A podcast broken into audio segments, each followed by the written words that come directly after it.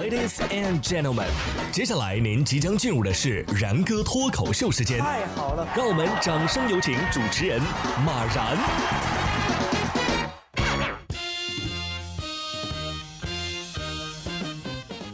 然哥说新闻，新闻脱口秀，各位听众大家好，我是然哥。虽然说呀，疫情还没有完全结束，但是呢，还是有部分幼儿园啊陆续开学了。但是幼儿园开学，小朋友却不想去呀，老师是连拖带拽的扛进了门。哼，好不容易开学了，你还想跑吗？啊！这是近日广东梅州的一位网友分享的自家的小外甥去幼儿园的情景。两个老师横抱着孩子过马路，在门口量过体温之后啊，直接扛进了幼儿园。要不是老师穿着制服啊，这场景还真容易让人误以为是人贩子当街抢孩子呢。有网友就调侃了：“老师肯定是这么想的，好不容易开学了，扛也要把你给扛到学校。”小朋友心里在想：“你看看，你看看，嗯，你们看看呀，这。”这是老师干的事儿吗？妈妈反正是在旁边啊，笑得合不拢嘴了。小神兽终于入了笼喽，谁还不是个宝宝了？是不是？除了小朋友之外啊，很多家里呢也是把这个宠物当做孩子一般。你看这只阿拉斯加呀，遇到德牧之后呢，就直接吓得钻到了主人的胯下，也是萌翻了众人。近日，广州一个网友啊上传了一段视频。带自己的狗狗去游泳的路上，拍下了非常可爱的一幕：一条阿拉斯加犬乖乖的在主人后面。这个时候呢，一只德牧从远处走来，阿拉斯加犬害怕的钻进了主人的胯下。哎呀，这这这叫什么？胯下之辱，是不是？就像违章停车遇到了交警一样。最怕的是什么呢？最后这个狗狗突然站起来。前段时间啊，不是有网友把自家的狗狗打扮成了熊猫的样子吗？哎，下面这位村民啊，就偶遇了真的野生大熊猫，他还打招呼：“你去哪儿啊？”，大熊猫愣了三秒钟。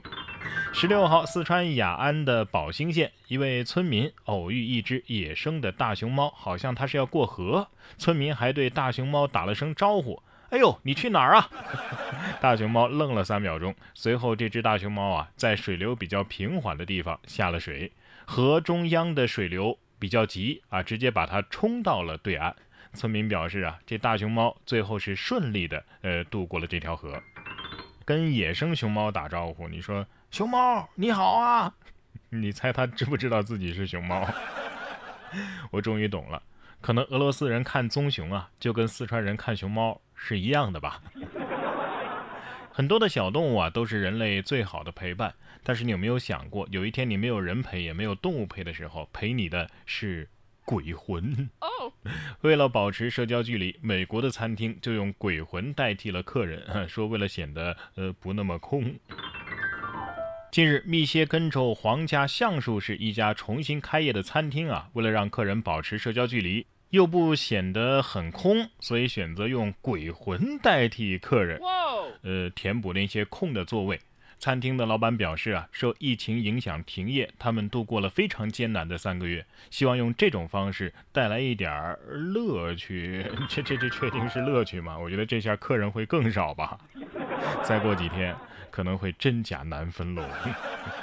呃，我觉得老板可能是这么想的，这是一举多得的一个做法。你看，既不显得这个位子很空啊，同时呢还能省点空调费，感觉凉飕飕的。你就不能跟咱们国内的某火锅店学学吗？放个娃娃，呃，不是挺好的吗？如果说假的鬼魂没什么可怕的，但是下面这位男子钓鱼钓上来的东西可是把自己吓得够呛。说男子钓鱼钓上狙击步枪，吓得赶紧报了警。六月九号，黑龙江黑河逊克县的一个男子在东山湖钓鱼，因为风大呀，就准备离开了。他试图将湖中的网拉上来的时候呢，哎，钩子被神秘物体挂住了。捞上来一看，竟然是一把长约一米的枪。他吓得是赶忙报了警。黑河边境管理支队珊瑚边境派出所民警到场处理，确认这把枪为仿八五式狙击步枪。哎呀，众所周知，钓鱼吧的人除了鱼钓不到，啥都能钓到。这是军事基地捡完装备直接掉河里啦？反正扔枪的人肯定是万万没想到会被钓鱼的给钓上来。枪很危险，我知道啊，但是呢，说武技很危险的，我还是第一次听说。这不嘛，玻利维亚村民就摧毁了信号塔，但是本国其实并没有引入武技。玻利维亚的村民误认为通讯设备是某种程度上会传播疾病的，同时他们认为武技也是危险的。但是玻利维亚呢，并没有引入五 G 技术。在拆除信号塔之前啊，村民还举行了抗议活动啊，并且要求当地的官员拆除通讯塔。根据警方的说法呀，村民已经被告知本国并没有五 G，但是这些村民依旧是摧毁了四座信号塔，破坏行动呢，类似于是恐怖袭击一般。哎呀，这让原本就不富裕的三 G 基站数量是雪上加霜吧啊！你说这这这传播疾病这谣言根据是什么呢？啊，根据是辐射导致肺炎基因突变。